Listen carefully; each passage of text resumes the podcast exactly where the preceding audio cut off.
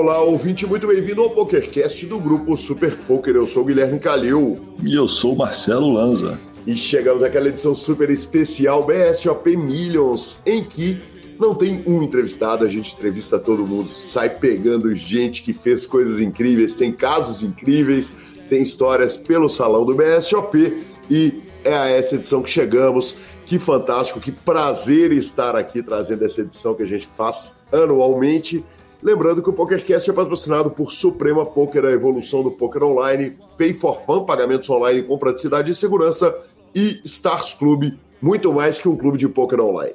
Perguntas, participações, sugestões, promoções e comentários. O nosso e-mail é pokercast.gruposuperpoker.com.br, Instagram e Twitter, arroba Guicalil e arroba Lanzamaia. Nosso telefone é 31 97518 9609. Para entrar naquele grupão delícia do Instagram, teve encontro dos ouvintes, falaremos disso. E também para poder mandar áudios no WhatsApp. Justo. Já começamos então pedindo desculpas a todos os coleguinhas, porque, pelo que vocês podem perceber, as vozes não estão boas. Exatamente. Elas ótimas. Guilherme está narrando loucamente do BSOP 24/7, rodando mais do que. Não, melhor não falar rodando mais do que o quê?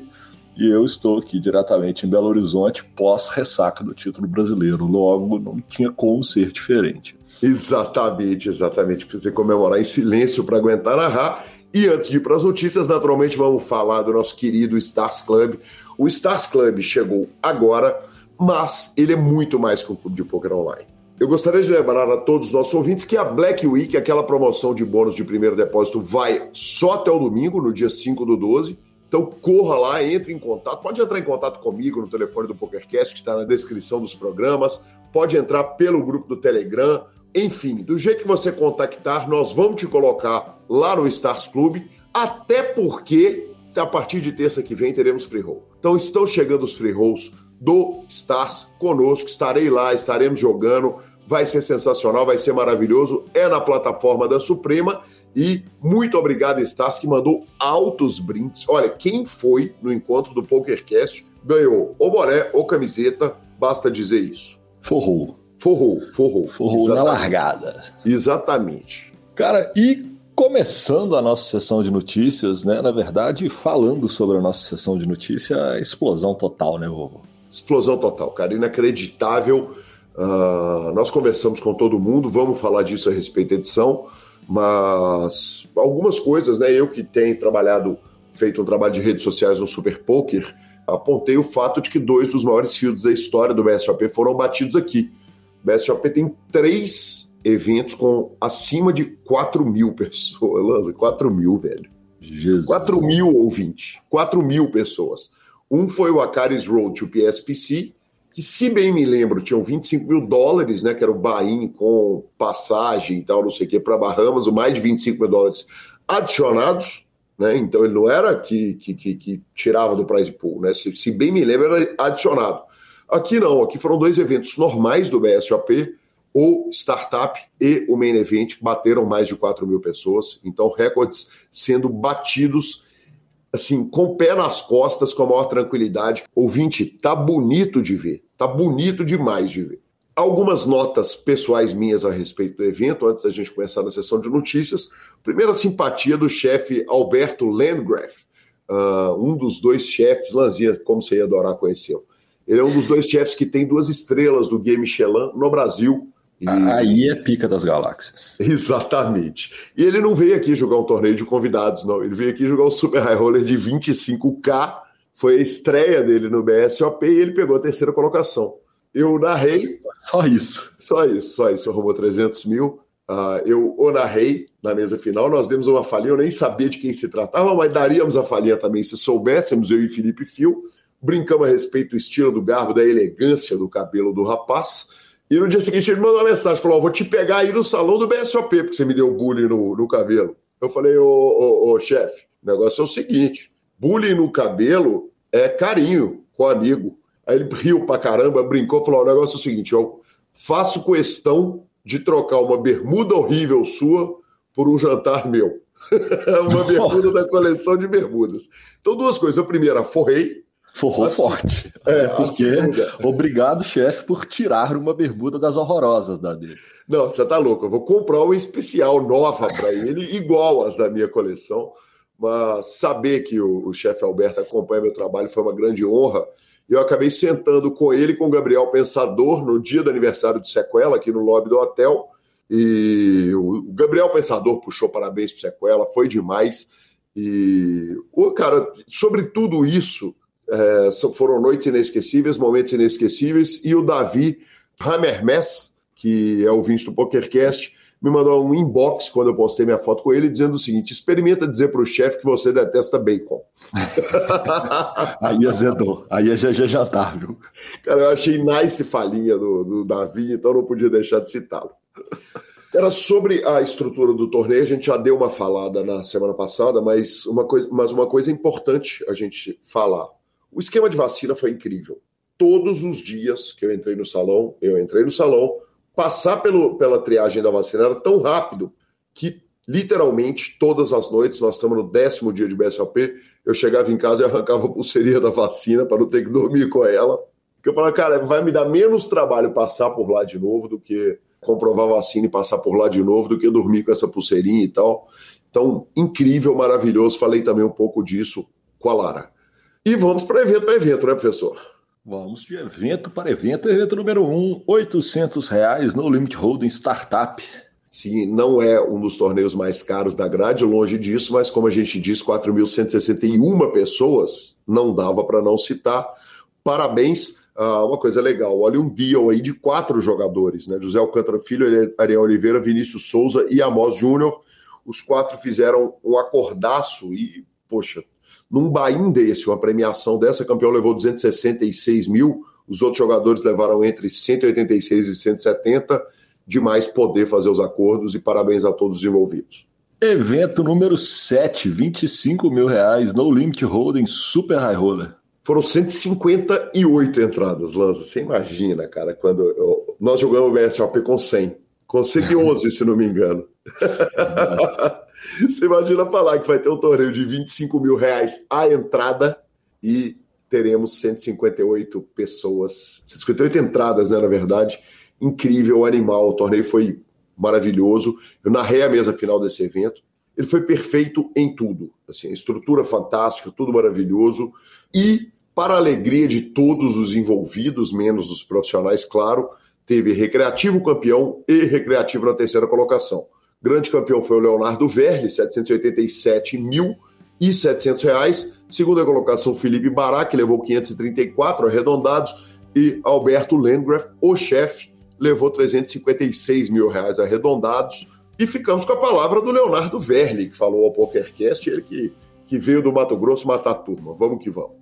Estou aqui com o Leonardo Verli, tive o prazer de narrá-lo no evento mais caro da grade do BSOP, 25 mil reais de Bahia. E Verli, depois que a gente terminou de narrar uma mesa de altíssimo nível, eu vim descobrir que o Alberto, terceiro colocado, era chefe de cozinha, uh, chefe internacional, inclusive Michelin, duas estrelas, e que você também se considera jogador recreativo, correto?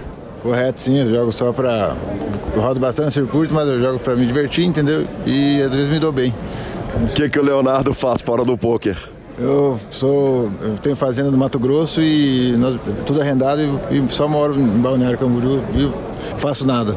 Sensacional, que, que, que, aliás, que vida maravilhosa, meus parabéns. E fica mais fácil não fazer nada com 700 e tantos mil reais, quase 3 quartos de milhão de reais. É, é um tiro comum, quer dizer, jogar torneios mais caros. É, é, foi um torneio fora do, do, do, regular que você joga, não, nem são tão comuns, né? Esse tipo de torneio, mas é, é, é, comum você dar os mais mais caros? Sim, eu jogo tudo, sempre jogo dos high roller, entendeu? Aí nesse valor eu tinha jogado só o main event agora do WSAP que teve no GG. Aí eu nunca tinha jogado nesse valor ao vivo, entendeu? Até quando eu cheguei aí eu não sabia se ia jogar ainda, mas a taradeza quando eu cheguei foi maior e acabei entrando nele. A taradeza foi maior, é essa a expressão? e me conta um negócio, é, o engate de high roller vai na reta toda, quer dizer, o, o 8 mil de Holden, 8 mil de Omaha, que, qual, qual que é a sua reta no BSOP? É só Holden, só. Eu me aposentei do, do Omaha, eu jogava cash caro e não jogo mais, entendeu? Omaha, só, só Holden jogo. Perfeito. Uh, o torneio que você ganhou é talvez o field, não, certamente o field mais difícil do BSOP, né? É um field estreladíssimo, uma mesa final estreladíssima. Há algum incômodo de, de, de sentar naquela mesa final, olhar, olhar para o caminhão de ficha enfrentar o, a, a turma que vive do jogo manhã, tarde e noite? Eu, nesse, nesse evento, eu não me senti tão pressionado, entendeu? Mas eu já tive que jogar outros eventos de até 10 mil que eu me senti mais pressionado que nesse. Que eu até fiz o Street Light que eu não, não, não sou acostumado a fazer, entendeu? Eu mudei bastante meu jogo ali pra mesa final, entendeu? Tipo como eu jogo na, na internet. Aí acho que, que eu, ficou melhor para mim jogando desse jeito. Porque querendo ou não, ali tem muita gente pressionada, pode a mesa final e acabam sendo, ficando pressionados. E me conta um negócio, o fato de estar na televisão, é, obviamente a gente narra com aquele carinho com o jogador recreativo e, e eu vinha falando com o Alberto o seguinte, não, não tem muito constrangimento ali, a gente cuida bem do nosso recreativo e, e não teve, a gente não teve porque é, não teve barbaridade na mesa final. A mesa final foi muito bem julgada pelos jogadores todos. Dá uma pressão a mais julgar sabendo que, tá, que, que o Brasil inteiro está assistindo no evento mais importante da, da, da América Latina e especialmente no momento de retorno. Dá sim, sempre dá um nervosismo, entendeu? Porque às vezes você fica com medo de alguém tirar sarro, ah, o cara não sabe o que está fazendo, não sei o que lá. Mas foi bem de boa, entendeu? Eu acho que errei uma ou duas mãos só e pra mim tá, tá bom, que eu, a gente não é um robozinho, né? Pra mim foi bom. E qual que é o plano para fazer com esses mais de 700 mil reais que você levou, Léo? Ah, vou viajar, eu acho. Nem sei o que eu vou fazer ainda. Nem pensei nisso ainda. Mas vou dar uma viajadinha, eu acho.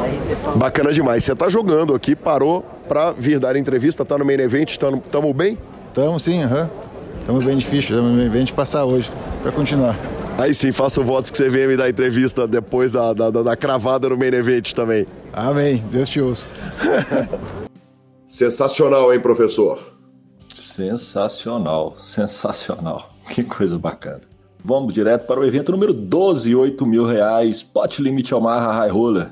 Tivemos 130 entradas, também é bem marcante, né, Lanza? 130 pessoas pagando 8 mil reais para jogar o joguinho, o jogaço das quatro cartas. E eu também tive o prazer de fazer essa transmissão. Dessa vez foi com o querido Thiago Paulo. Cara, foi lindo, a estrutura estava tão boa de jogar que ela estava cruel para narrar. Sabe? É, é, inacreditável, cara, inacreditável. E o grande campeão foi o Murilo Milhomem. É, o Murilo jogou de camisa do Palmeiras. Ele certamente não viu o título do Palmeiras, imagino que ele não tenha visto ou viu da mesa, porque ele estava jogando o evento.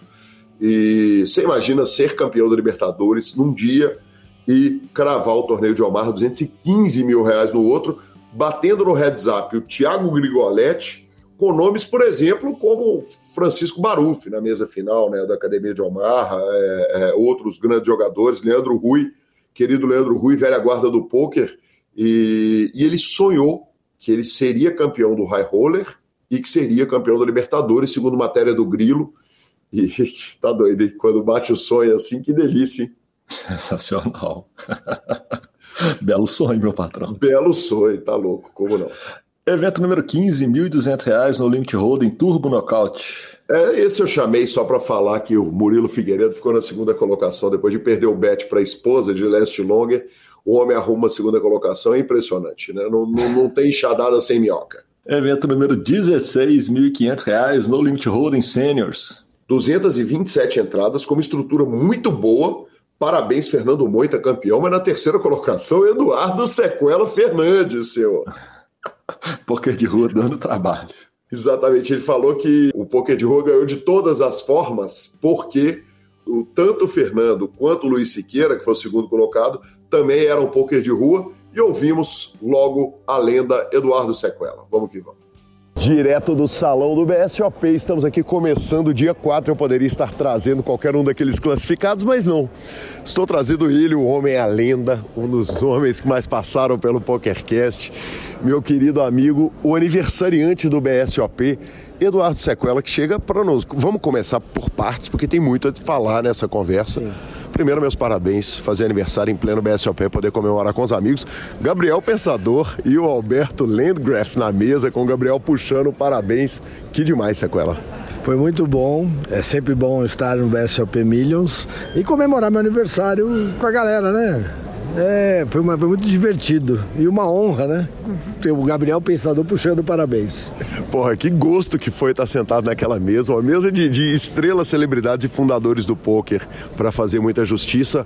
É, Sequela, um troféu de terceiro colocado no Seniors, que prova mais uma vez que o poker de rua estava certo lá desde o começo, já discutimos isso, voltamos sempre a discutir como que a defesa de Big Blinds, o jogo com cartas baixas e tal funciona. E eu queria que você falasse um pouco a respeito do torneio de seniors que eu achei que eu tinha a impressão que ia ser uma turbeta, você falou que não, pelo contrário, que é um torneio que tem uma estrutura maravilhosa. Estrutura maravilhosa, eu acho que a média ficou em 30 blinds a maior parte do tempo. E o poker de rua venceu, né? Porque os três finalistas jogam poker de rua. São três retardados, que nem eu. que coisa maravilhosa. É importante dizer o seguinte: teve parada é, como, é que eu, como é que eu digo? Parada Mãe de Iná, parada épica. Eu não sei como chamar, como chamar muito bem, mas eu queria que você contasse com todos os detalhes sem nos poupar nada.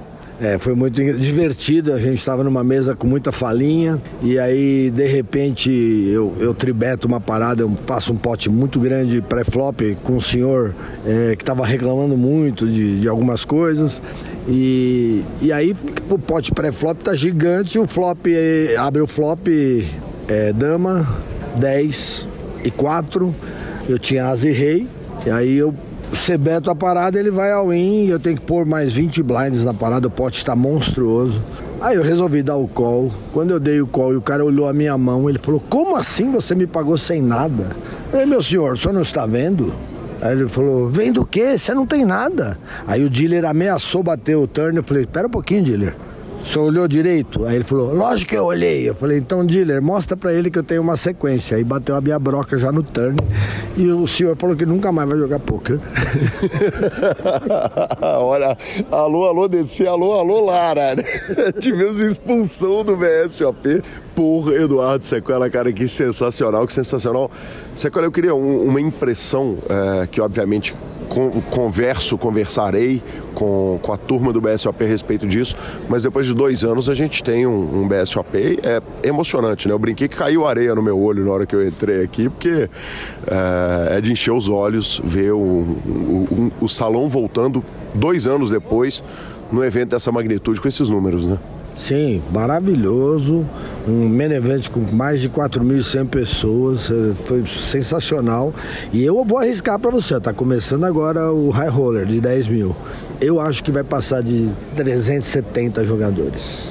Que homem, que homem. Quando esse PokerCast foi pro ar, vocês já estão sabendo se o Sequela acertou, mas eu, eu boto fé que sim. É, eu acho que eu vou participar. Eu acho que eu vou participar também, né? Que homem. Ah, até porque forramos, né? Então estamos no, no, no, no, no positivo. Eu vou dar uma dica. Se você vem jogar o BSOP e forra acima aí de 20, 25 mil, você vai pagar um imposto de renda retido na fonte.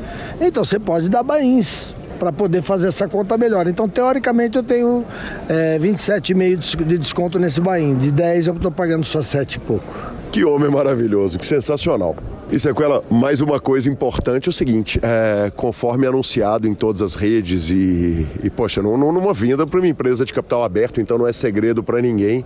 Ah, o Grupo Super Poker foi vendido, tive a oportunidade de te dar parabéns fora do ar e agora tenho a, a possibilidade de te dar parabéns ao vivo, né? Não sei nem quem é meu patrão mais, até então, até então pode eu sei, o senhor continua controlando as operações, mas que demais, hein, cara? É, é, o reconhecimento do Super Poker numa venda tão tão colossal para uma empresa de capital aberto mostra que o trabalho estava e continua no caminho certo. Ah, eu acho que o time Super Poker é, foi, merecia esse reconhecimento e nada que reconheça mais que alguém vir pagar pelo negócio.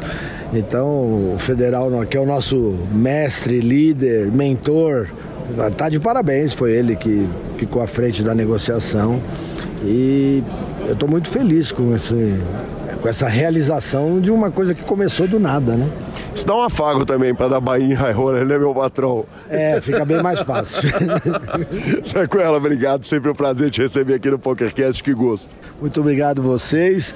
E eu não pude ir lá no, no encontro do, do, do dos ouvintes ontem, porque estava aqui no Six Max. Aí sim, que homem. Valeu. Um abraço, pessoal.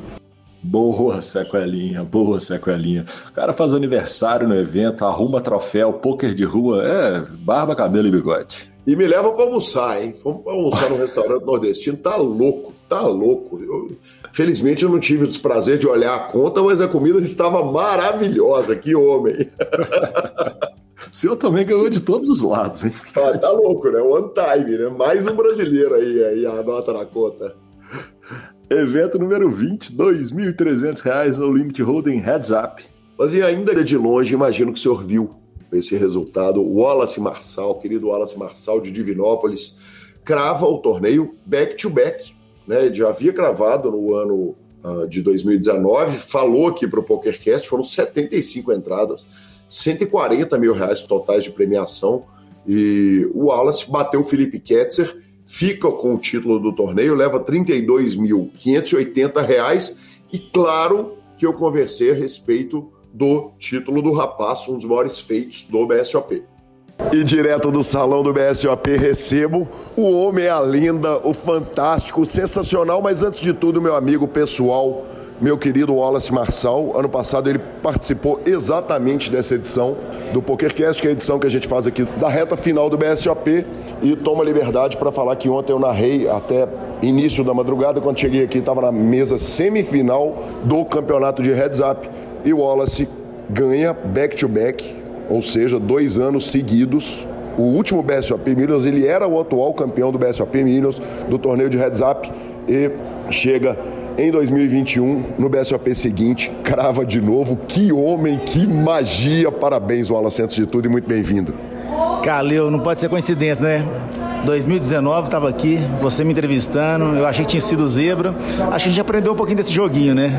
E agora sendo bicampeão desse torneio, um torneio que, por sinal, é muito gostoso de jogar, muitos profissionais. Você sabe que eu sou, o meu é hobby e enfrentar esse pessoal, a gente está só aprendendo nas mesas, né? E realmente é só agradecer e ver que realmente a gente está aprendendo um pouco do jogo. Wallace, é, ainda que não seja dos maiores fields, é definitivamente dos fields mais difíceis do BSOP inteiro, né?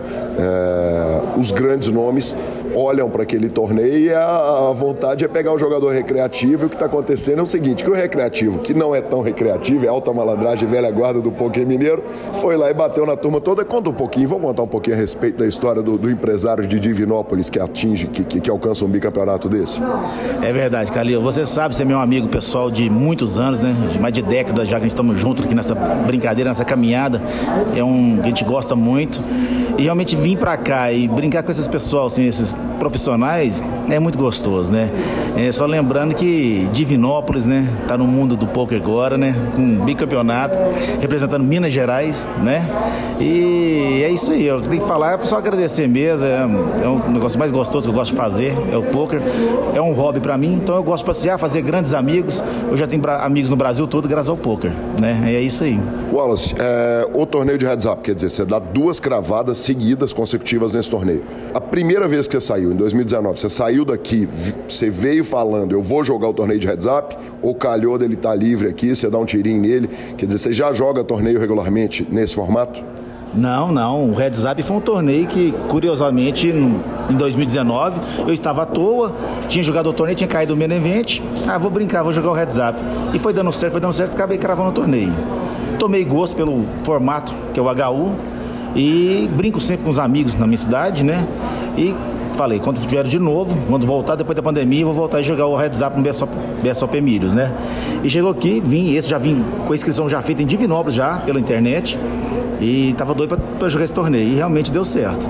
Fala assim, bicho, você sai de casa, de repente tem um torneio, um torneio gigante, quer dizer, um field grande, você lembra o número? 75 pessoas. 75 pessoas, quer dizer, é, é, é uma série enorme que você tem que ganhar grandes é. nomes do poker, tipo João Bauer tava, esse menino que eu joguei a final com ele, que é profissional, tá aí, é um dos ídolos do online, né? Chama Felipe Ketzer, né?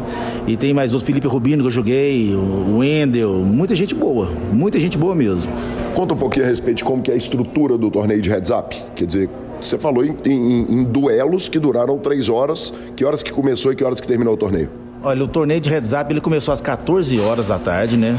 E foi julgado até às 3 e meia, que foi a última mão da madrugada, né? E eu passei por sete fases, né? Então são sete combates. Então, todas as fases com grandes adversários, né? E mãos curiosas. Cheguei a. Uh, teve várias reviravoltas no jogo, com vários desses jogadores. E a grande partida que eu fiz contra o Wendel, que eu achei destaque que foi a melhor partida minha, durou quase três horas esse duelo. Então realmente é um torneio mais técnico, né? Você tem que ter paciência, você tem que saber jogar as mãos, né? Enfim, mas é, é uma delícia, gente. Eu recomendo a todos, viu? Agora, ele tem uma curiosidade, né? Você ganha seu, seu duelo o, o, o, adversário ainda está jogando, você para para esperar, você pode sair, tomar café. Como é que funciona isso? Você tem que ficar lá esperando, eles te chamam, te dão, mandam o WhatsApp para você voltar? É, realmente, tem esse detalhe, porque tem partidas que duram mais que as outras, né? E aí tem um aplicativo que o BSOP também dispõe pra gente, a gente fica acompanhando por ele.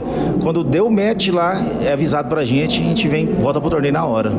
As fichas que você termina o primeiro duelo, você carrega pro segundo duelo ou zera de novo? Exatamente, vai dobrando as fichas. Todo, toda fase dobra as fichas. Mas o blind não volta lá pro início? Não. O blind vai continuando também o blind maior. Que legal. Wallace, que delícia, cara. Uma coisa que eu não vou, que eu, que eu lamento ter que mencionar, mas a gente, por responsabilidade jornalística, não pode ignorar esse fato é que há dois anos você cravou esse torneio com a camisa do Flamengo. Eu te dei entrevista, eu fiz um carinhoso bullying com o senhor, falando que o senhor estava muito mal vestido, mas que o título havia sido merecido.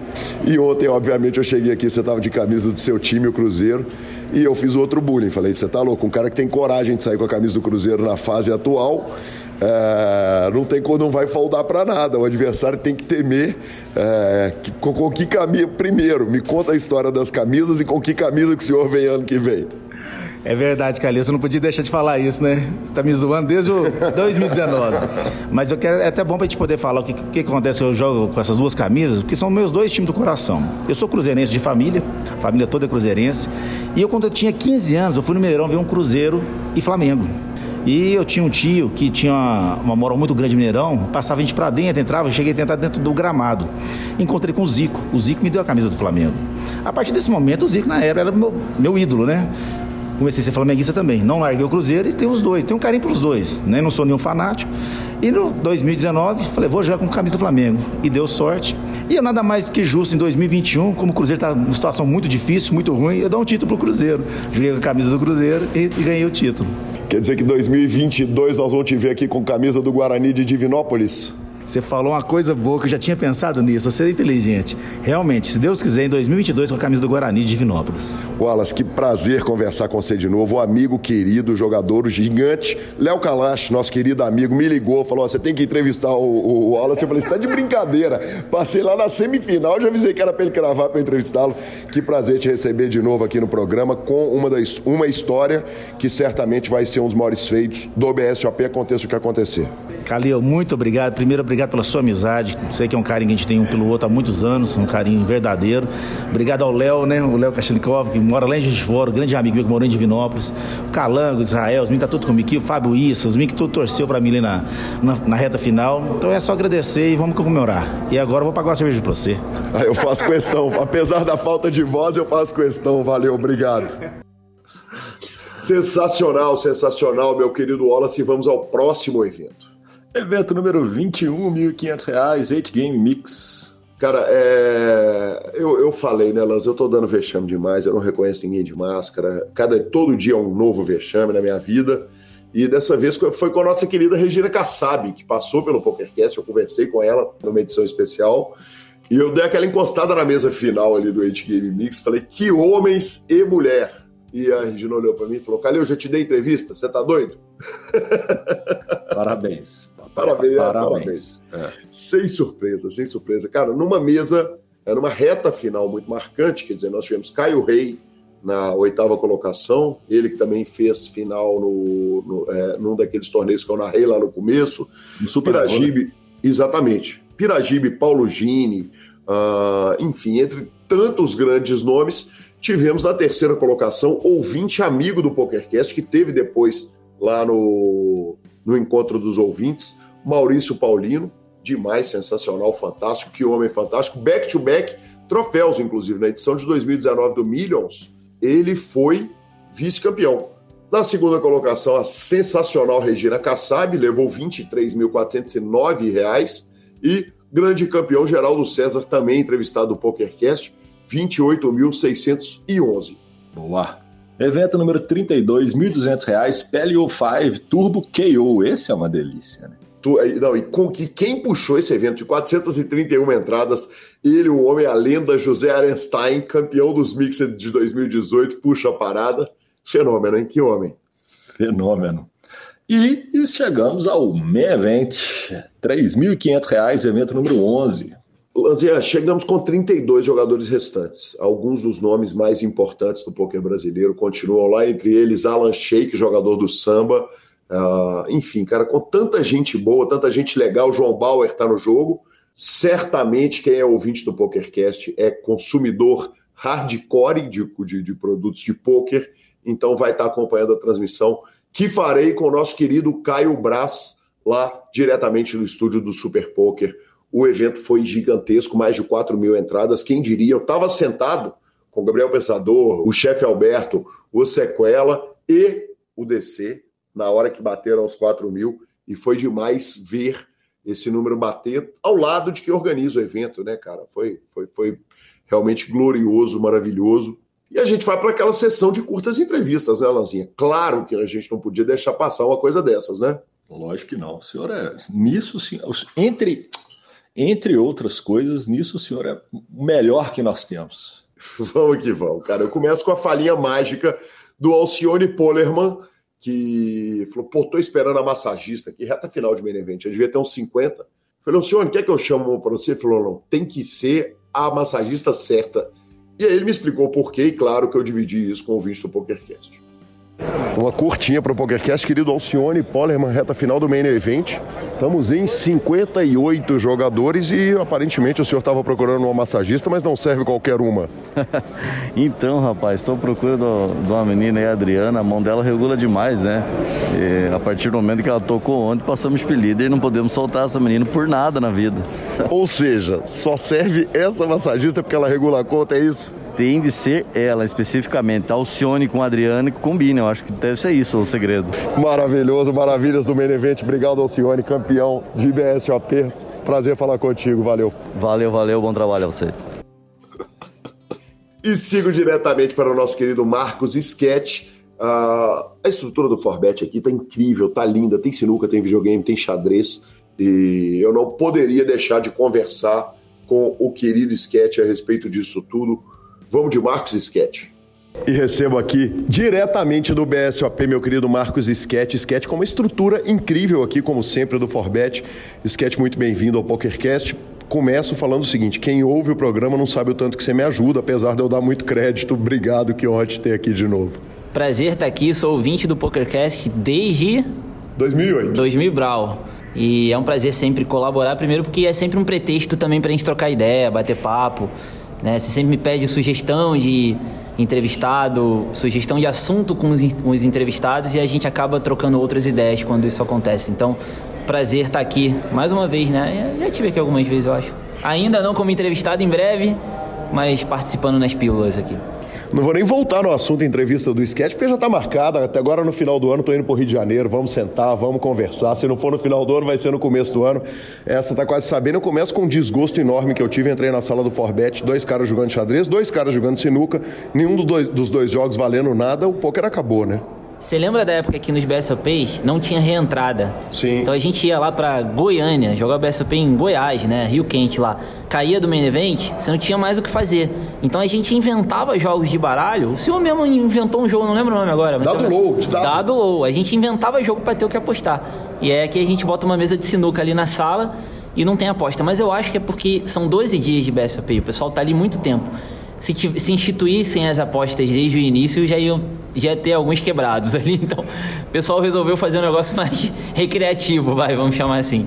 Talvez se, tivesse, se não tivéssemos reentradas no torneio, certamente eles iam estar apostando tudo, né? Porque aí ia ter a necessidade da action, né? Ia ter que estar exposto financeiramente de alguma maneira. Bacana demais, Sketch. Indo agora direto para o nosso assunto, fazendo aquela transição reta. É, é muito impressionante o que o Forbet tem feito em todos os aspectos.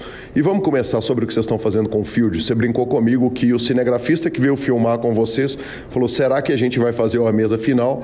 E você, sem falsa modéstia, respondeu Você está falando de hoje ou de amanhã? Porque nós vamos fazer muitas mesas finais e vocês começam cravando o Andei High Roller com o crema, sem surpresa nenhuma. É, são quantos jogadores e você tem ideia? Nós temos o um número do tamanho de, de, de, de investimento que o Forbet está fazendo? Temo, temo. É, eu, eu, acho que a gente gravou o startup também, se eu não, se eu, se eu não tô enganado. Porque eu lembro que a gente gravou um torneio logo depois. É, foi o High Roller. Que homens! E, e, eu digo eu acho assim porque, de verdade, não é pose aqui, mas é muita gente, Gui, e é muita informação. Então, às vezes, de, de, de fato, a gente se perde, assim, sabe? O pessoal, puta, tem quatro na reta final do startup. Quem a gente gravou? O startup não, deixa eu ver. Não foi o startup, foi um outro torneio. Eu vou lembrar já já qual foi. Uhum. Teve o Cunha segundo no Omarra. Mas às vezes chega informação assim, tem quatro na reta tal, tem dois. No... Não, cravamos o startup. Tínhamos dois na mesa final, o Jean Marcel em sétimo e o Zezo cravou uhum. o startup. Foi o startup mesmo, é isso. O first time também vocês tinham jogadores, apesar de serem jogadores do Forbet, não, não, nunca tinham é, jogado. Então, isso é curioso também, porque hum, durante a pandemia, muita gente começou a jogar poker ou voltou a jogar poker, então você tem caras hoje que estão jogando às vezes até BI mais alto e que de fato dois anos atrás não jogavam pouco. Então o BSOP é um sonho para muita gente dos que estão aqui. Você perguntou de número, somos aproximadamente 200 jogadores do Forbet aqui. Não tem como saber o número exato, a gente levanta uma lista, o pessoal preenche lá confirmando, mas aparece gente na hora, depois, e pedindo para colocar nome. Tem gente que mandou o nome e não veio. Então, exatamente eu só vou saber no final, mas eu já levantei, por exemplo, que no main event foram 160 únicos jogando, aproximadamente 250 entradas.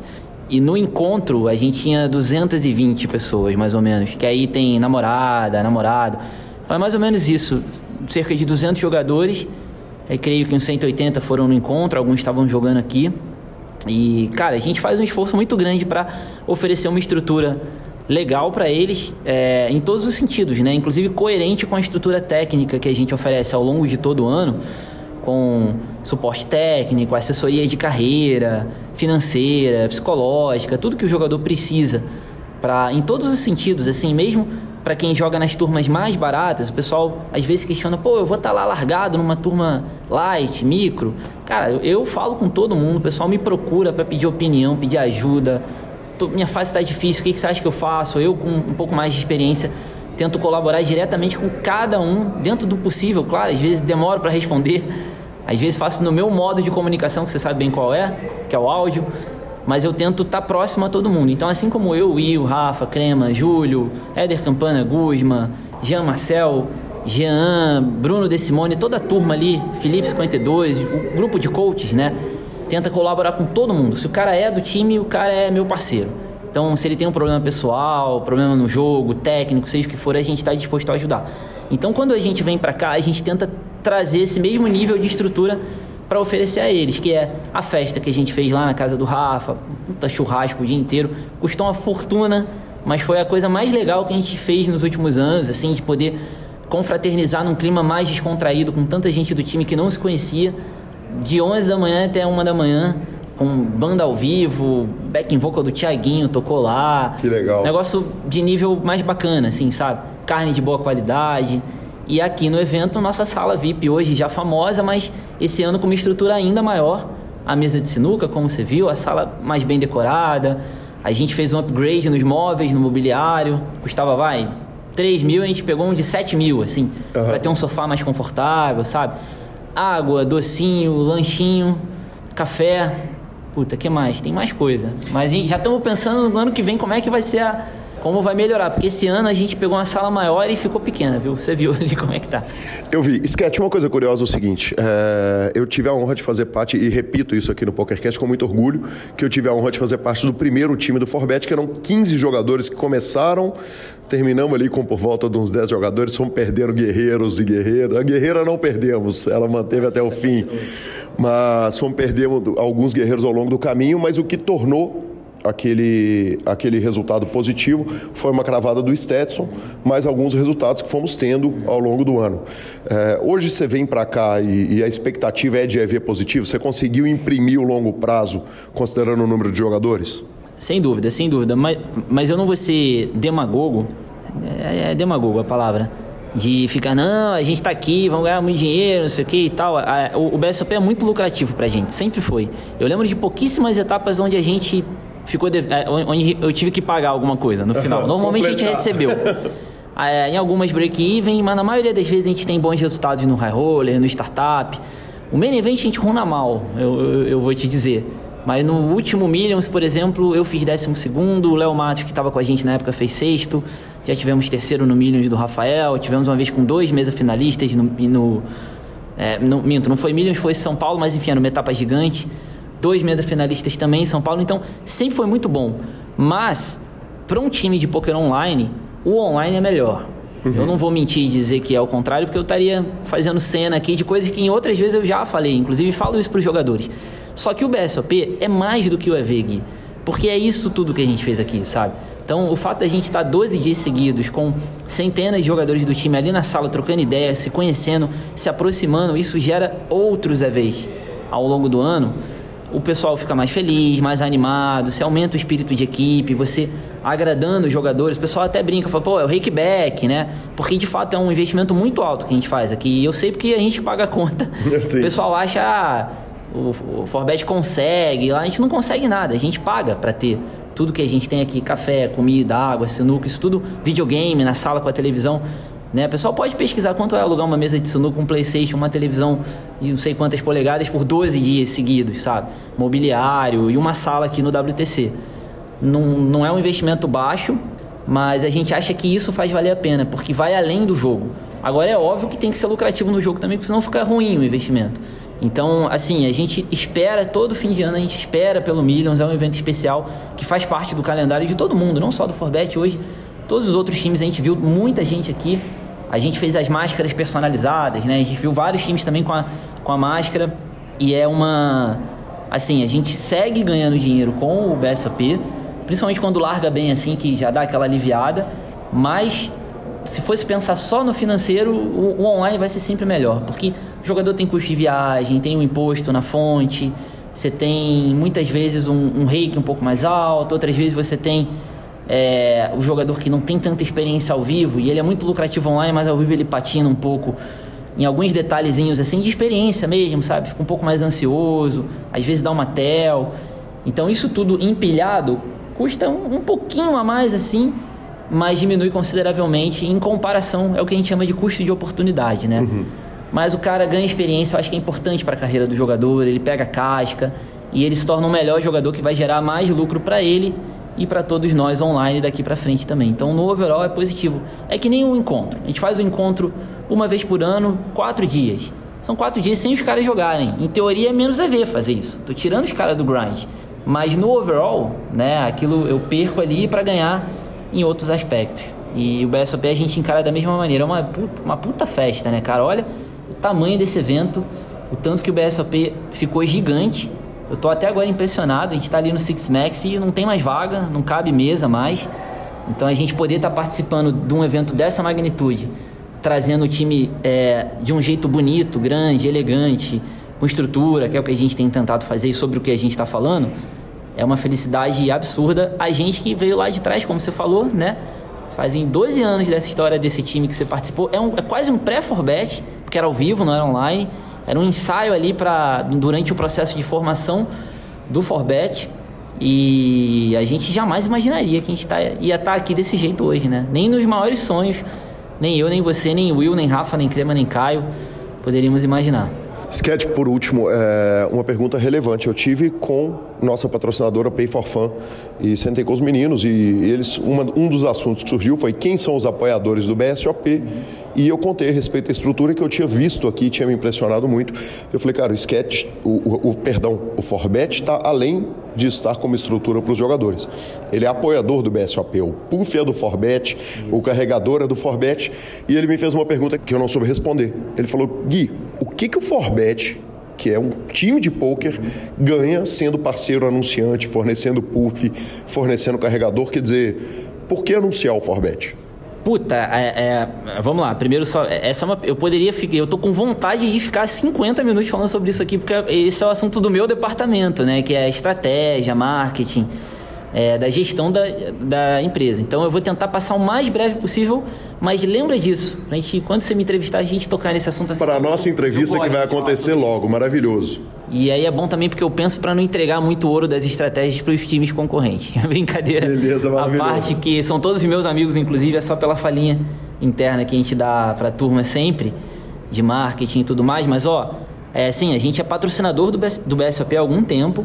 A gente nessa etapa temos o, os puffs, os carregadores, temos o lanche pro Super High Roller, a gente que colocou. É, cara, a ideia assim não é muito diferente de qualquer anúncio de qualquer coisa. A gente entende hoje já há algum tempo que os times ficaram muito grandes. E um time de poker hoje é além de uma simples é, o simples staking, né? Que alguém vai lá, eu vou bancar para você jogar, eu vou te dar aula e você vai ter um percentual a dividir comigo os times viraram uma marca, né? Então o jogador quando procura um time, ele quer fazer parte daquela percepção de imagem que ele tem do que é aquela família, sabe? Sem demagogia de novo, mas cada time tem uma cara. Então tem alguém que se identifica mais com full, mais com samba, mais com Midas ou mais com Forbet. E essa cara é trabalhada através de ações de marketing, de comunicação, de, de branding em geral, né? Aí eu estou usando termos do marketing, mas assim, de maneira geral, não é a propaganda, porque a gente não vende nada, a gente não vende coach, não vende curso. Se a gente vendesse alguma coisa. A, a Reg Life, por exemplo, patrocina o BSOP. A Reg Life vende um produto. Então, para eles, é, é, mais óbvio entender. Você falar, ah, tá, estão ali, você cadastra, você vai ver a Reg Life, você vai comprar o curso da Reg Life. De uma certa maneira, o jogador que entra para o Forbet, existe também uma relação de propaganda. Mas também não é como se precisasse divulgar o Forbet, né? Quem, quem é o público do Forbet já conhece o Forbet. Porém, quando a gente nutre esse público, oferecendo coisas legais para eles, como é o carregador, o cara que vai carregar o celular tem um salão inteiro espalhado, ele carrega no totem do Forbet. É, os lanches no high roller, isso ajuda a trazer uma percepção positiva da marca. É um pouco isso, assim, e, e ao mesmo tempo foi essa história do patrocínio do BSOP surgiu um pouco por acaso, porque a gente alugava a sala e a gente aluga do, do, do Sheraton, né, aqui do local do evento. E aí a gente viu, puta, a gente tá alugando a sala do evento e não tá fazendo nada com o BSOP, então vamos patrocinar o BSOP também. Foi um pouco assim mesmo, tipo, tá bom, vai, vamos, o que, que, que, a gente pode fazer aí? Que é um pouco também uma maneira de apoiar, de andar para frente. A gente sempre teve essa pegada. É claro que eu, eu acho que é bom a gente patrocinar o evento. Mas eu poderia fazer outras coisas e, e essa eu acho mais legal, assim, sabe? Porque a gente tá aqui, o pessoal do nosso time vê e acha bacana, sabe? É um pouco isso. Mas um dia a gente pode entrar mais no, no detalhe, assim, porque eu acho que é um assunto que pode render muito. Inclusive ontem eu estava conversando com o Vitão, o Vitor Marques, hoje um dos representantes do marketing do Samba Team, não só como a cara do samba, mas também nos bastidores.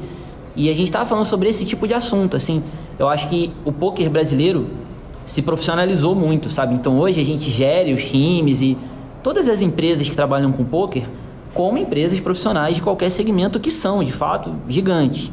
É, mas a gente ainda está descobrindo como fazer as coisas. Então, essa parte do marketing, por exemplo, até três anos atrás, não, praticamente não existia, sabe? Então, a gente meio que vem inventando de uma forma que hoje está muito sólida e muito redonda, mas que a gente ainda está inventando, a gente ainda está descobrindo, sabe? Então, o samba faz uma coisa, o Forbet faz outra, e aí vai meio que um ali aprendendo com o outro e a gente está desenhando junto o que é fazer marketing de poker, o que é estruturar um time de poker porque são 12 anos, vai, que existe, o Forbet vai completar 12. Mas é muito pouco, né? Há quanto tempo não existe a, a, tecno, a informática, a internet, a indústria farmacêutica, a indústria alimentícia, né? É, outros segmentos, quaisquer, o futebol, os esportes em geral, o poker está engatinhando. Então, daqui a cinco anos isso tudo vai ser muito diferente. Você já vê hoje os times produzindo vídeo pra caramba, conteúdo de graça pra caramba, que antes os times eram mais restritos com seu conteúdo técnico. Então a gente está moldando com o carro, o carro em andamento, sabe? Como diria um amigo poeta, ele dizia que, vou tentar lembrar, a gente vai. É, cara, como é que. Me ajuda aí, a gente vai não sei o que com burro com a carroça andando. Uhum, eu, eu então, conheço trocar vai... o pneu com o carro andando. É, ele fala do burro com a carroça. Um poeta chamado Chacal, lá do Rio, você deve conhecer. Sim, claro. Que é isso, cara. Então, essa é uma dessas, assim, tipo, vamos fazer? Vamos. É legal, é. Eu não saberia entrar minuciosamente assim no porquê é legal, mas eu acho legal, me sinto bem, todo mundo gosta e vem funcionando, então enquanto a gente puder, a gente vai patrocinar o BSOPI, além de tudo, trazer essa estrutura toda para cá. Sketch, eu sei que você tem uma reunião e já vou te liberar, mas. Reunião e um jantar, hein? Exatamente, mas com o meu desejo que a Ronada venha esse ano, vou estar lá narrando a mesa final, hein? Puta, tomara. Ano passado eu fiz 12 décimo terceiro, cara. Tive. É, eu, eu tenho duas mesas finais de BSOP, Main Event, mas o Millions é especial, né? Então falei, essa vai. E não foi, mas foi legal pra caramba também. Tivemos o Léo na mesa final em sexto, então quem sabe não teremos. A gente tinha uns 20 ainda hoje aqui, 300 left, então tem boas chances de ter forbet na FT do Main Event. Vamos ver. Muito obrigado. Prazer é meu, espero estar de volta aqui logo logo. Sensacional, muito obrigado, Sketch. Vocês mesmo ouviram, logo logo ele estará conosco aqui no PokerCast do Grupo Super Poker. Eu aproveito e corto direto para o Paulo Joanello, nosso ganhador de bracelete. Tava lá, tava lá com o braceletaço, tava lá de boné do Fichasnet, né? Quer dizer, tem que ter honrando o nosso antigo patrocinador aqui, nosso amigo Lucão. Paulo Joanello. Direto do salão do BSOP, estou com Paulo Joanello, vencedor de bracelete da WSOP, mais de 300 mil reais, evento número 77. Paulo, que satisfação, que gosto. No apagar das luzes, o Brasil acaba puxando um bracelete. É, Ninguém esperava, estava todo mundo esperando o, Yuri, né? O Yuri estava na mesa final, ia acontecer no dia seguinte. Inclusive ele estava lá no Ray lá, eu falei, falei para ele, hoje é o meu, amanhã é o teu. E ele acabou ficando em terceiro e eu, esse foi o evento 77, acabei ganhando, né? Paulo, o perfil do jogador brasileiro que veio ganhando braceletes ao longo do tempo, a gente brincava o seguinte, que é raro o, o bracelete parar na mão do jogador recreativo, né? A série começa com Ale Gomes, vai com a Cari Decano e depois grandes nomes do poker. A gente tem um bracelete fora da curva, que é do Robert Lee, que é de um jogador completamente recreativo. O que, que o Paulo é? Quer dizer, onde que ele tá? Ele tá no, no nível entre o Yuri e o Robert Lee? Onde que você tá nessa escala? Olha, eu tô mais próximo do Robert Lee, bem mais próximo do Robert Lee, com certeza, né? Não vou, o, o Yuri é o melhor do mundo, pô, é amigo pessoal meu lá de Curitiba também. O que eu, eu sou um empresário do jogo, né? Eu sou empresário do poker eu trabalho na fomentação do poker. Eu, hoje eu tenho 14 clubes online, né, trabalho nos aplicativos, então o meu papel é fomentar o poker, conseguir mais adeptos a esse esporte que a gente tanto ama. Então é isso que eu faço, esse é o meu trabalho. E nesse meio tempo eu sou apaixonado pelo jogo, adoro jogar, estudo, estudei, não tanto, né? Depois do a versão dos solvers, eu nunca fui estudar um fio solver da vida que a minha, minha escola é a escola mais antiga e eu sempre gostei, eu sempre gostei de jogar, sempre gostei de estar na mesa. E é isso, eu sou o recreativo do jogo, mas um profissional da área, né? Então, como chamar assim. E a sua vida como jogador? Quer dizer, focando na, na, na vida do Paulo jogador, é, o que, que vinha de resultado até chegar a esse momento, que é o momento máximo da carreira de qualquer jogador? Cara, eu vinha tendo bons resultados em séries é, no BSOP eu nunca ganhei nenhum troféu. Não, acho que não, nunca ganhei um troféu. Mas no, no KSOP eu já ganhei, ganhei high roller, ganhei alguns troféus, alguns side events também. Main event nunca. E até assim, a minha maior premiação de um torneio foi 120 mil, tinha sido 120 mil reais, né? Agora veio 321 mil dólares. Então, tipo, é uma, uma discrepância bem grande, assim. Mas eu sou um jogador que eu, eu jogo eventos, adoro jogar, assim, vem salão cheio, que é o que eu sinto prazer, e eu gosto dos eventos. Sabe? Então, onde tiver o desafio grande, é lá que eu vou estar. Claro que um grande empresário, um cara que tem premiação de poker de 120 mil reais, é muito diferente 120 mil reais de 320 mil dólares, né? Quer dizer, a gente está falando de milhão, a gente passa dos sete dígitos. Como que dorme na noite que você puxa um bracelete da WSOP? Não dorme, né? É impossível. Eu fiquei acordado direto até o dia que eu fui pro Brasil. Então fui, foi na madrugada de quinta para de quinta, né? Aí sexta-feira, tipo, lá já era sexta e aqui amanheceu a sexta-feira, então eu fiquei acordado, respondendo todo mundo, falando ligação. E meu voo era no sábado, então para chegar no Brasil no domingo. E aí então fiquei acordado direto, fui dormir no voo. Não dormi. Me conta um pouco a respeito da sua ida para Vegas. Quer dizer, esse ano foi um ano especialmente muito difícil. Quem foi antes teve que ficar 14 dias de, de quarentena e quem foi na reta final acabou tendo que chegar e jogar o que tinha. Qual foi o seu, o seu passeio lá em Vegas? Não, eu fui para o main event, né? A gente sempre vai para o main event, é o grande sonho, é o que... Você chegou naqueles últimos dias que o main event abriu extra. Eu saí daqui no dia 9, que o governo dos Estados Unidos abriu a fronteira dia 8, eu consegui passagem pro dia 9 só. Cheguei lá no, no dia... Não, consegui pro dia 8 à noite, cheguei lá dia 9 e joguei já. Cheguei no aeroporto e fui direto para mesa para jogar. Sentou em leite ou deu para pegar a primeira leite. mão? Não, leite registra. Já entrei no terceiro nível de blind já. Já, já tinha seis horas de jogo acontecendo. No dia 1 F, eu acho que era. Último dia. E aí joguei, joguei os três dias. O dia 1 fui muito bem, dia 2 fui bem. E acabei sendo eliminado no dia 3. Aí saí. No dia 3 ainda consegui jogar o, o Little One One Drop. Que o... Dia 3 fora do dinheiro? Fora do dinheiro, um pouco antes da bolha. Pouco antes não, acho que foi duas horas antes da bolha. Um nível, né? E fora do dinheiro, daí consegui já sair, já registrei no Little One One Drop. Aí fiz ITM, daí já no outro fui pro Crazy Eights no outro dia, daí esse foi três tiros na água. Aí fui pro freeze out, nesse freeze out eu fiz, fui bem, acho que fiquei 64, fiz um bom ITM, que peguei esse e aí fui pro 50 stack, que acabei ganhando. Paulo, e uma pergunta que não pode faltar, e a festa? Como é que foi a festa da comemoração e do título? Olha, foi barulhenta ali no começo, como todos viram nos vídeos, né? Aí depois juntamos todo mundo que estava em volta e fomos para o restaurante, que era um restaurante mexicano, era um que estava aberto, por incrível que pareça, Vegas tá, tinha umas restrições e estava fechando os horários de alguns restaurantes. Fomos para lá, já era tipo duas horas da manhã de lá. Fomos para um restaurante mexicano, sentamos lá, mesa com umas 20, 30 pessoas, já nem lembro mais. Comida e bebida para todo mundo. Eu ali tentando responder o celular, falando e chorando ao mesmo tempo, quase que não conversei com ninguém, nem comi, não comi. Só fiquei lá para pagar a conta e dizer, festa paga. Tudo bem, mas essa foi a festa que você fez lá em Vegas, em que a malandragem do poker vai lá, vai aproveitar, vai dar um abraço, vai, vai comer, vai beber, né? vai, vai, vai, vai compensar aquela torcida de rail lá. E a festa chegando em Curitiba, como é que foi? Ah, de Curitiba foi especial. Cheguei morto. Cheguei, no que eu cheguei, eu fui no banco de trás com a minha filha filha, ela tampou meu olho assim, falou, papai, não pode abrir o olho. Daí ela botou a mão no meu tecido do carro, a hora que abre a porta, todo mundo, família, amigos, todo mundo, aquela galera, churrascão, copo personalizado da World Series, campeão mundial, telão com bem-vindo campeão, é, com aqueles caricatura, lembrancinha, cara, uma puta de uma festa, cara. Minha esposa, meus amigos, todos organizaram, nem cara, aquilo foi, foi animal. Aquilo foi tipo, eu morto, né? Pra, sei lá, 26, 28 horas viajando. Aí eu tava sem dormir desde quinta. Aquela adrenalina já tinha baixado um pouco. No que eu chego aquilo, aí derramei de novo, né? Chora, meu pouco.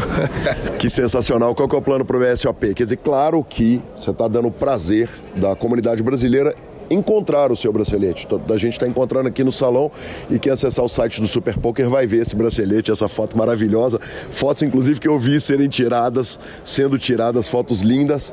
É, qual que é o plano pro BSOP? Jogar um evento, jogar, aproveitar, conversar com. dividir essa experiência que eu tive, mostrar o bracelete, as pessoas, mostrar, né? As reações das pessoas, isso tipo me deixa muito vamos dizer, assustado até, né? Que o, a, o feito que eu fiz Lógico que eu sempre fui jogador de pôquer, sempre, né, é uma medalha olímpica para nós, ou até mais que uma medalha olímpica. E a hora que as pessoas que eu nem conheço fazem vídeos, agradecimentos, me mandam um áudio, é isso eu nunca tinha sentido na vida, né? Eu nunca fui uma pessoa pública. Então, eu quero dividir isso com todo mundo, mostrar, todo mundo vem aqui, pede, tira foto, vê o bracelete, me pergunta. E é isso, e vou jogar o main event, né? Quer dizer, já joguei, já caí, vou entrar de novo.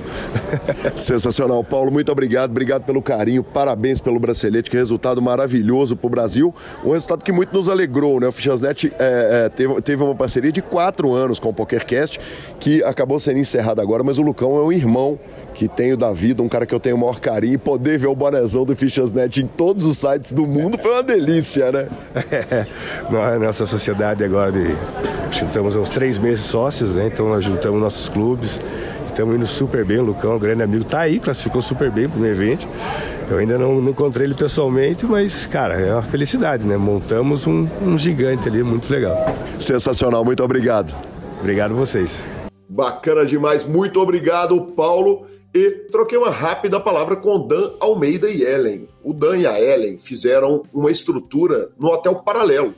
Então, quer dizer, a gente já começou enchendo o hotel, aí começou a encher os hotéis do lado, aí começamos a encher os Airbnb do lado, já lota os restaurantes, já lota os conveniências, postos de combustíveis com loja de conveniência.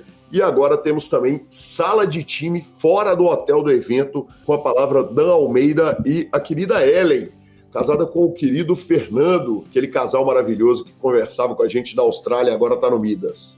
E direto do BSOP, estou aqui com Dan Almeida, meu querido Dan, que já passou pelo PokerCast, aquela conversa maravilhosa que você, que é nosso ouvinte, certamente já ouviu, e a Ellen, que é do marketing do time.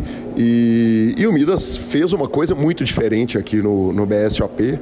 Eu vou naturalmente começar pela Ellen. Ellen me contou um negócio. É uma sala, uma organização montada fora do hotel do evento no evento paralelo, que coincidentemente é o hotel que eu estou, e eu cheguei lá, caí para trás, com sala, com uh, massagem, café, etc e tal, aqui no Bristol ao lado. Como é que surge a ideia de vamos receber os nossos jogadores todos e montar uma estrutura? Então, a ideia veio do Dan. O Dan Almeida falou que gostaria de ter uma sala para relaxar, porque eles sempre jogam no BSAP. E aí a gente começou a procurar uma sala. Encontramos esse hotel próximo aqui, a estrutura, a gente achou a sala muito boa, tem alguns dos nossos jogadores hospedados lá no hotel ao lado, então a gente achou mais viável e pelo horário que a gente podia utilizar também. E aí a gente pensou em tudo que um jogador gostaria para relaxar nos intervalos dos jogos. Aí a gente colocou videogame, massagem, puff, ali é o QG deles. Então é para isso, é para se divertir, relaxar e mandar ver na mesa. Dan, eu vi que uma parte da organização é focada num time do ao vivo. Estou jogando na fogueira porque não sei nem se, se, se eu estou perguntando para a pessoa certa, mas como assim eu vou fazer um time de poker live para bater o jogo especificamente ao vivo? Os jogadores são diferentes, quer dizer, vocês têm jogadores que só jogam, que tem o um foco único exclusivo no ao vivo? Então, a gente na verdade, todos os nossos jogadores que sempre jogaram online, eles sempre jogaram torneios live também, né? Aí, alguns meses atrás, surgiu é, a ideia de fazer uma vertente do time só de live. E aí esses caras começaram a jogar cerca de um mês atrás. E aí, como seria o primeiro BSOP que a gente viria com muitos jogadores, né? Eu acho que nos outros BSOPs a gente tinha vindo com, sei lá, 15, 20 jogadores. Esse a gente veio com mais de 50. E aí eu achei legal que a gente tivesse essa estrutura, né? Mas também não fiz nada, só dei ideia para ele. Falei, ele seria legal uma salinha lá para a gente dar uma descansada no, no break. E aí, quando vi estava tudo pronto, eu já tinha entrado em contato com o hotel e tudo mais. E aí tem essa galera que tá jogando live aí agora. Eu acho que a gente vai fazer algumas abordagens, como é novo ainda, a gente, eles não tiveram tantas aulas ainda, mas a gente vai fazer uma abordagem diferente com eles, tentar focar mais em algumas coisas que são importantes pro live, e é isso aí. Bacana demais. Você falou em muito mais jogadores do que vieram em outras etapas. Quantos jogadores Midas tem nessa etapa do BSOP? Em torno de 55. A gente está com 55 jogadores aqui no, no BSOP. E é isso. E marcando Midas em todas as mesas. Se você olhar, você encontra pelo menos um jogador. É sensacional. E de fato tem muita gente do Midas aqui. Como é que funciona isso? Quer dizer, um jogador do Midas que quer vir de outra parte do Brasil, uh, ele vem por conta dele, usa a estrutura, cada um tem um dia. Como é que funciona essa organização? Então, a gente fez meio que no que é o padrão de todos os outros times e o padrão que a gente sempre fez, né? É, semanas antes de começar o BSOP, a gente dá uma lista dos torneios que cada jogador está liberado para jogar aqui e quantas entradas cada um está liberado. E aí eles vêm para cá e jogam todos esses torneios, fazem parte do, do make-up deles online, né? Então, se ele ficar up aqui, vai diluir no make-up online, se ele ficar down, vai diluir no make-up online. E a gente escolheu é, dar uma favorecida para eles virem, dar um apoio para eles virem, porque logo em seguida vai fazer o encontro do time, vai ser lá em Curitiba na semana que vem, e aí meio que a galera vai sair daqui, que veio das partes do Brasil, e ir para Curitiba para o encontro do time. Aí a gente vai unir as duas coisas. Vai ser um ônibus da loucura que vai sair daqui e vai lá para Curitiba para essa festa? Pior que a gente não teve ideia do ônibus da loucura, cada um vai por, por conta, mas a ideia do ônibus da loucura era uma, era uma boa. Eu acho que o ônibus individual corre menos o risco de blitz e acabar com o time. Vamos parar com isso no meio do caminho, hein? Não, não chega no encontro daí, né? Tem chance deles não chegarem no encontro. Sensacional. A respeito da estrutura que vocês montaram aqui, é, quanto que você, acha que afeta na, na qualidade do jogo dos jogadores? Quer dizer, o fato dele ter ali uma sala com massagem, com videogame, com relax, com a confraternização, quanto que você acha que isso traz em EV efetivo para o time? Cara, eu acho, eu acho importante por algumas coisas, né? É, normalmente quando você está jogando live você tem um intervalo ou um intervalo da, da, janta, você não tem tempo suficiente de voltar até teu quarto, você não tem... E quando você volta até teu quarto, você vai ficar sozinho. Ali tem um ambiente para eles descansarem nos intervalos, para eles comerem alguma coisa, tem as massagistas, eles podem jogar videogame. Às vezes, um pouco antes de jogar, eles passam lá, ou caiu do torneio, passa lá. Eu acho que ter esse ambiente, tanto para eles descansarem, quanto o fato de eles poderem estar ali para confraternizarem entre eles mesmo, né? Ainda mais agora que a gente ficou tipo dois anos. Não teve live, ninguém se encontrou, não teve encontro do time desde 2019, que não tem encontro do time, que foi o último. Então a gente achou legal ter esse ambiente para eles passarem um tempo juntos, entre eles também. Bacana demais. Então veio para ficar a estrutura, Ellen. Agora, a partir de agora, todo BSOP, o time do Midas já pode já pensar que vai ter uma estrutura ali? Esperamos que sim, né? Mas vamos ver. Vai ter, vai ter. Vai ter, vai ter. Bacana demais. Muito obrigado, gente. Obrigado pelo carinho, obrigado pela atenção. É um prazer falar com vocês. Obrigado, Calil. Obrigada. Muito obrigado, Dan. Muito obrigado, Ellen. E agora falamos com o querido Alan. O Alan tá fazendo uma tweet diária lá do salão. Tá lindo, tá maravilhoso. E foi sobre esse trabalho que ele conversa com o PokerCast. Com grande satisfação que recebo aqui meu querido Alan Ferreira. Alan, talvez um dos maiores trabalhadores do poker brasileiro no momento. Alan, o que, que você é? Jornalista, Twitter, uh, live maker de salão. Qual que é a definição do momento de senhor Alan Ferreira? Fala, Calil, prazer todo meu aqui estar tá batendo esse papo com você. Não, jornalista de poker, jornalista. Cara, ontem alguém deu um bullying em você na transmissão e falou que, porra, o Alan tá. Cadê o Alan que vocês estão aí? O Alan tá em casa descansando. Eu falei, cara, o Alan trabalha demais. Ele falou, não, sou da terra dele, tá louco. Eu tô é, é, brincando. Alan, eu queria que você falasse um pouco a respeito da transmissão do BSOP, porque tem sido uma transmissão muito especial. Você já está engatado na Twitch. Aliás, vamos começar falando um pouquinho da Twitch. Você tem feito um trabalho que é muito especial na, na, na, na Twitch do Brasil e em que ao contrário da maioria dos Twitchers que transmitem seus próprios torneios, você transmite o torneio do, dos outros e traz os outros para sua Twitch. E quem não passou lá, muito pouco tempo de live e muitas celebridades, grandes nomes, né? Pois é, Calil. Então, cara, o intuito nosso era esse de aproximar mais da comunidade do poker brasileiro. E aí que, que a gente pensou, pô, o que, que o brasileiro gosta de fazer na comunidade do poker? Torcer pra galera. Então o que, que a gente fez? A gente começou a transmitir retas finais e não só os principais torneios online, como da galera do chat também. Como a gente até gosta de falar que pro chat mostrar o valor, né? Que tipo, 2,20 também é, é, torneio que a galera busca forra e tudo mais. E cara, tá sendo muito bacana é, a resposta do público tá sendo fantástica. E, cara, e tipo, muita gente abraçou a ideia, tá vindo conversar, muito conteúdo riquíssimo até. Fiquei surpreso mesmo que muito. É, teve gente, eu, por exemplo, o Carlos Rox, ele transmitiu a reta final, não transmitiu, mas bateu um papo com a gente numa reta final de um torneio de 530, onde ele dá um hero call lá, ele explica por que, que ele dá o hero call. E assim, querendo não, é a técnica do jogo dele, ele não tem obrigação nenhuma de estar tá lá e ele veio muito bacana. Também o pessoal do Nine Tails ali, muita gente passou por lá. Cara, tô muito feliz com, com esse início de projeto e é só o começo, Calil. Cara, muita gente passou por lá. Logo na estreia você leva Bruno Volkman, né? E aí você teve, por exemplo, Felipe Fio, que ajudou a comentar aqui no BSOP, streamer do PokerStars. Em quem que o Alan tá de olho e tá querendo receber lá com a maior pressa? Ah, é aquele negócio, né, Calil? Ah, tem muitos nomes aí, principalmente, por exemplo, Yuri Martins estava em Vegas quando a gente começou o projeto, não tá lá, Rafael Moraes também estava em Vegas. Então, é aquilo, os principais nomes a gente está caçando aí, que a gente quer bater um papo e com certeza numa, numa sequência de resultado, né, dele, né, principalmente para o cara ir mais feliz para a live, né, com certeza. Sensacional, sensacional depois da forra. Já pegou malandro queimado?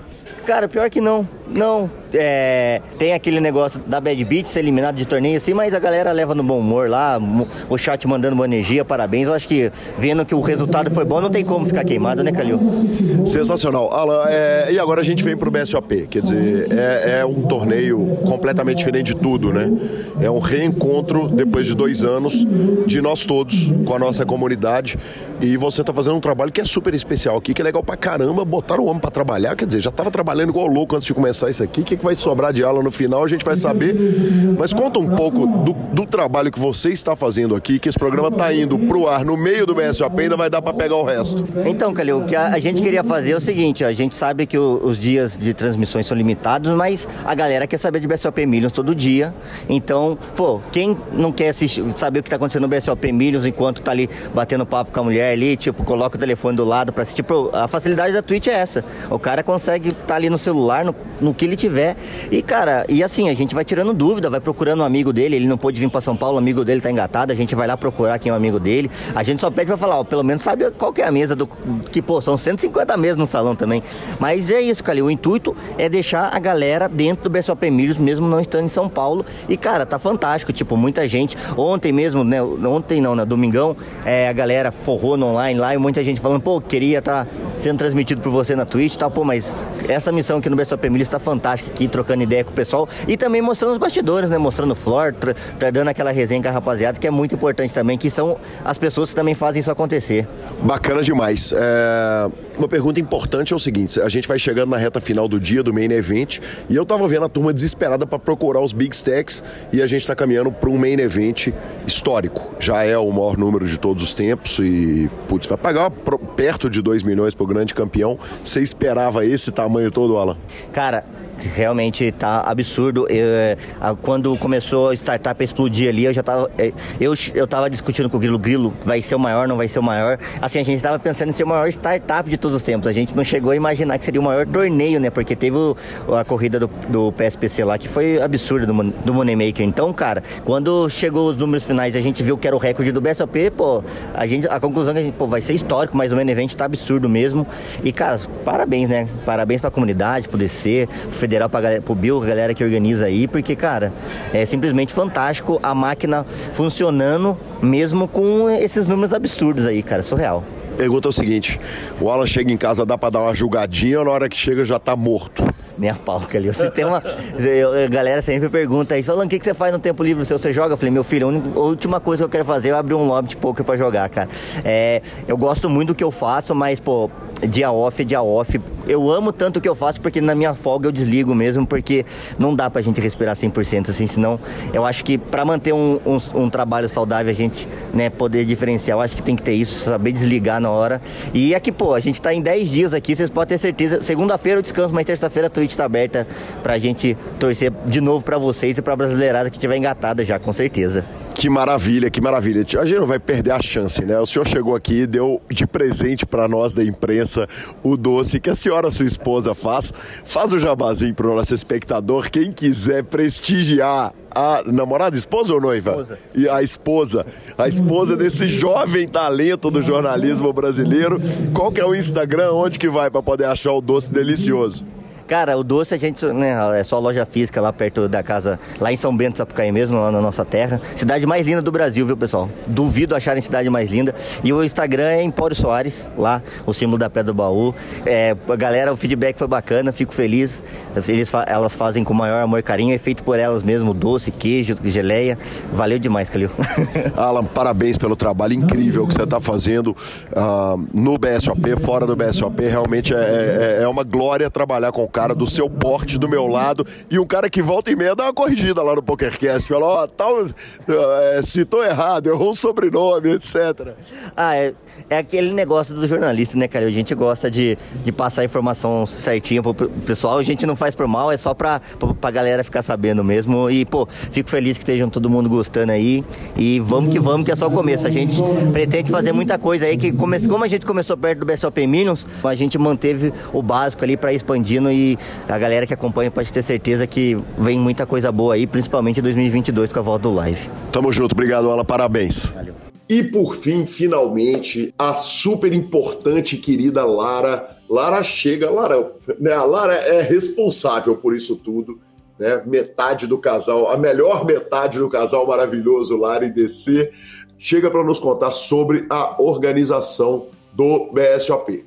E é com o maior carinho e a maior felicidade que receba a Lara. A Lara é responsável por essa festa maravilhosa aqui direto do lobby do PokerStars.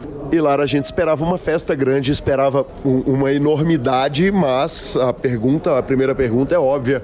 Deste tamanho, quer dizer, tantos recordes batidos, dois torneios passando de 4 mil, dava para prever alguma coisa desse e muito bem-vindo ao PokerCast de novo. Obrigada, é... muita alegria que eu tô aqui de novo com vocês, com você, Calil, obrigado pelo convite. Ah, pra gente é uma felicidade muito grande, a gente esperava um, um, um crescimento devido a a pandemia mesmo, tudo que está acontecendo de evento, é, Brasil afora, tem tido números maiores do que o esperado.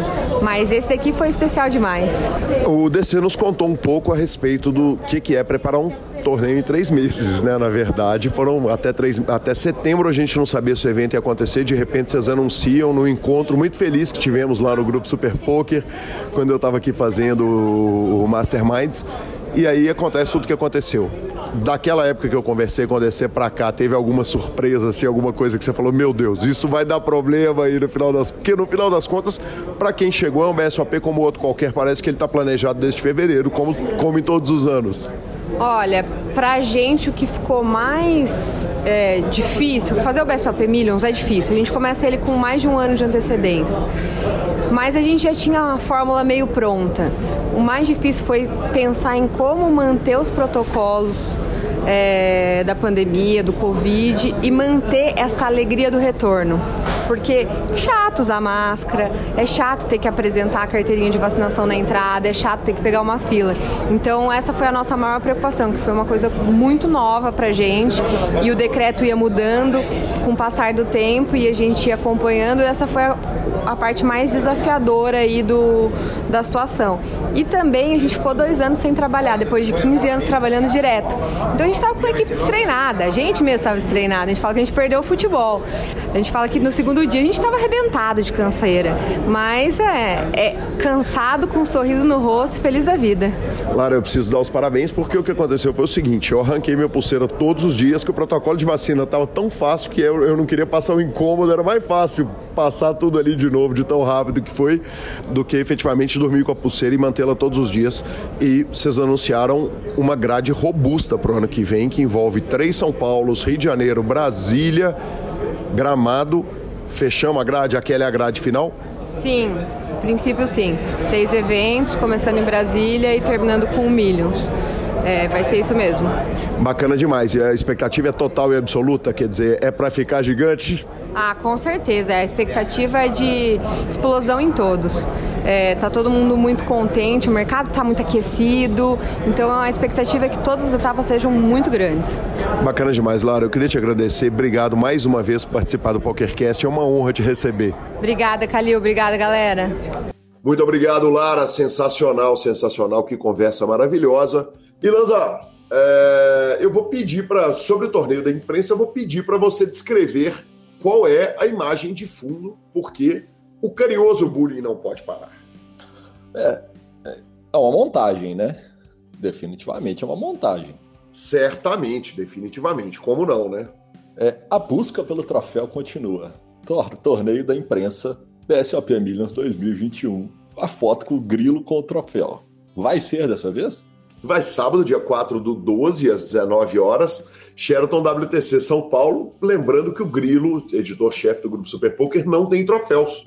Então, entre outros bullying, o Sequela criou o nick Kello Troféu, assim, né, como Cebolinha fala, e o Rodolfo Vidal, nosso editor, já avisou que vem para cá tomar o troféu do Grilo. Ainda bem que ele vai me representar, já que não poderei jogar quem sabe é o ano de Grilo. Cara, o bullying tá tão pesado que eu tô achando que tem chance do Grilo ganhar, mas se o Grilo ganhar o troféu da imprensa, o Palmeiras vai buscar esse Mundial, viu?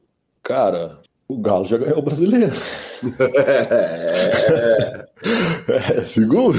É, Esse é o ano para se quebrarem tabus. Muito bem lembrado, senhor Marcelo Lanza. Muito bem lembrado. Pode ser, quem sabe, Grilão. Aí sim, GL, GL, mano, Grilo.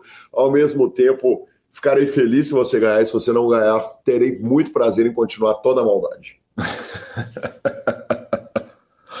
e tá rolando, né, vovô? Tá rolando a WSOP Europa ali, de que é que é sumida no meio das notícias do, do BSOP. Cara, tá rolando, exatamente. É... Ninguém tá falando de WSOP Europa, pelo menos não no Brasil, né? Uma, uma coisa muito curiosa que eu mesmo não sabia, não lembrava pelo menos, o WSOP Europa, Lanza, pode deal. Olha aí, pode deal. Uh, no, no, primeiro evento, logo no primeiro evento, tivemos um, italiano, um israelense e um romeno dividindo premiações, premiações com asteriscos. É, curioso isso. Quer dizer, se pode na Europa, teoricamente deveriam poder fazer deals no online, já que aparentemente a, o, o Cassino Rio não permitia por causa de regulação local, ou por causa de um excesso de precaução ali dos advogados.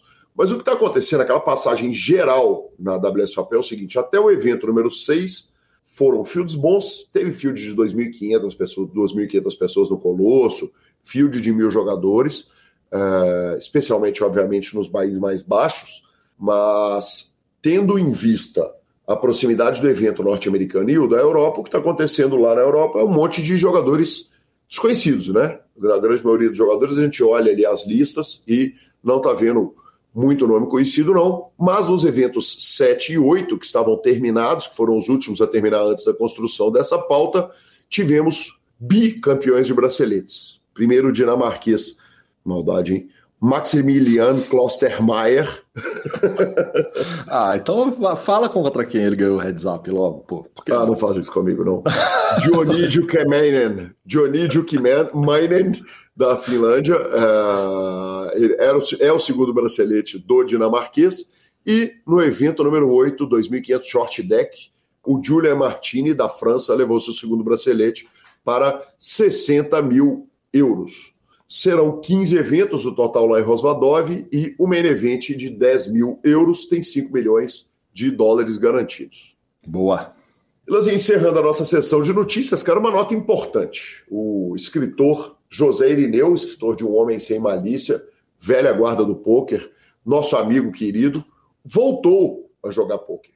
Ele voltou avisando o seguinte: eu joguei profissionalmente entre 2007 e 2012 é, ele tem um podcast, né, o Pod Zé, para o qual já dei entrevista, e ele está de volta, de Via Doutor, quem está de volta na praça. Vale a pena acompanhá-lo nas redes sociais, no Instagram. Vão ver o que será da carreira. Eu desejo total sucesso ao amigo José Irineu. Não é brincadeira voltar a um esporte tão competitivo.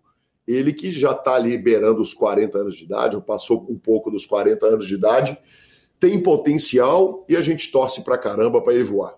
Boa. Bora de Suprema?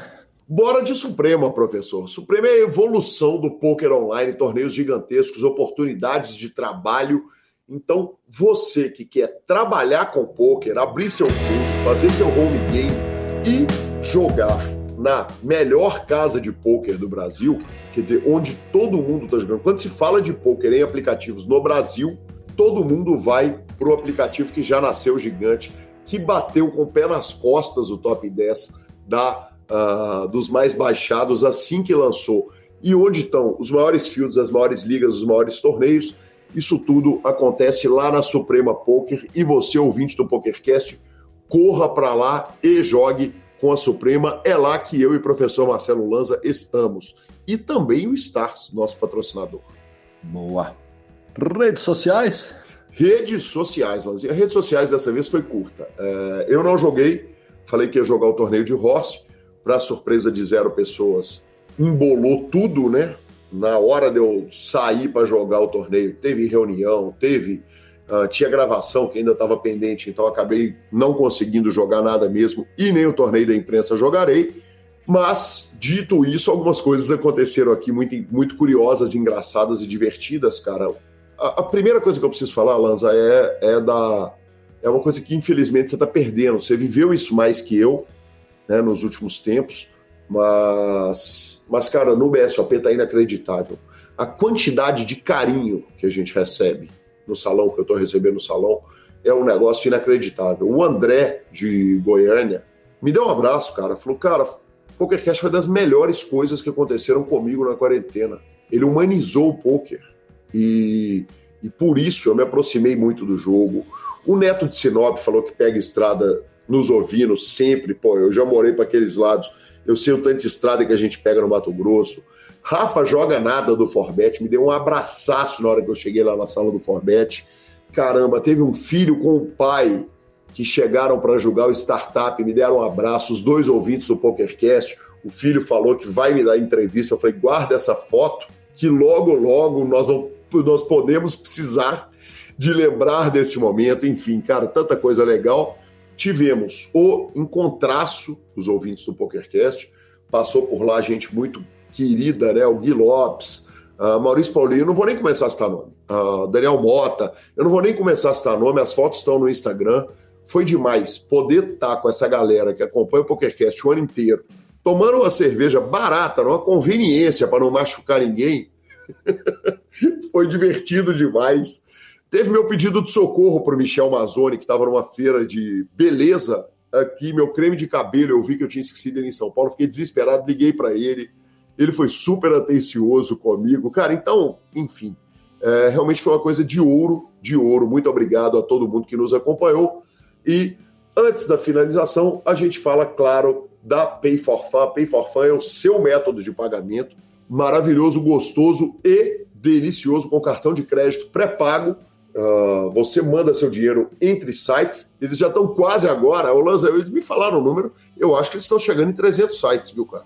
Acho que teve uma integração Imagina. louca. É, como é que pode, né, cara?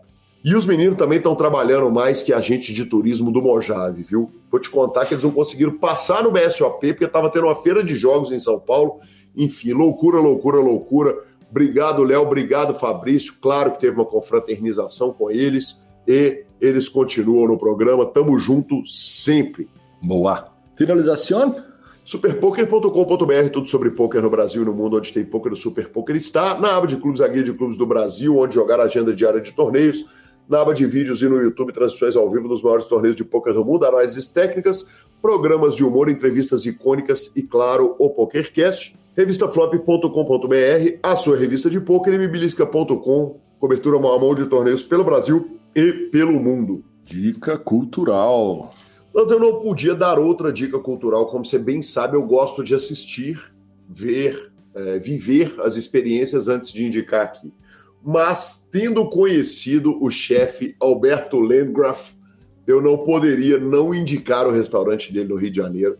Eu sentei com o querido Cerqueira, sentei com tanta gente querida, e é consenso, sketch, a turma do Forbet, e é consenso que é, olha, o, o sketch falou do restaurante deles, do, do Otec, o seguinte: eu comi em, nos melhores restaurantes no mundo inteiro, nada se compara à experiência de comer e tomar um vinho lá no Otec. Então, essa fica sendo a minha dica cultural, espero estar lá em breve. Boa! Cara, minha dica cultural da semana é uma série chamada The Wheel of Time A Roda do Tempo e é uma série Amazon Prime Video, paga nós Amazon Prime Video. E que coisa linda, viu? Amantes de Senhor dos Anéis, esta é para você. Não tem como não não ver cenas de Senhor dos Anéis embutidas por todos os lados do, da série A Roda do Tempo. Assim, vocês, vocês que gostam igual eu vão ver em vários momentos uma cópia de algumas coisas. E só que a gente gosta tanto do Senhor dos Anéis que a gente não consegue nem reclamar da cópia. Então, muito bem feita, muito bem filmada, efeitos especiais bem legais, um roteiro interessante. Eu, particularmente, estou adorando, adorando de verdade. É, episódios inéditos todos os domingos. Tá naquele formato de soltar um episódio inédito por domingo mas para quem gosta, mesmo com vendo a cópiazinha ali, vai, vai, tem certeza que vai gostar. Maravilhoso, maravilhoso. Estamos no Spotify, Deezer, YouTube, Amazon Music e Podcast Players. Nos indique nos dê cinco estrelas. A edição é do fantástico Rodolfo Vidal. E até a próxima edição, provavelmente com voz, né, Lanzinha? Provavelmente com voz. Isso então... se já não for final da Copa do Brasil. ah, é verdade. Temos esse problema, temos esse problema. Vamos que vamos. Muito obrigado, sensacional. Ainda temos mais uma edição, né? Encerrando as notícias de BSOP. E semana que vem voltamos provavelmente com o querido Alan Sheik.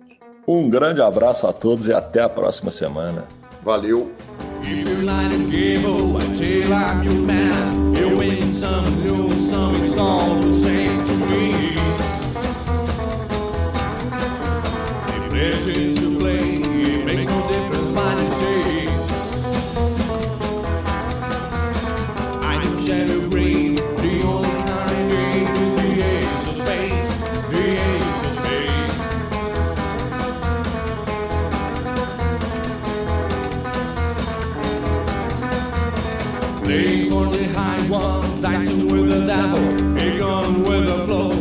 song.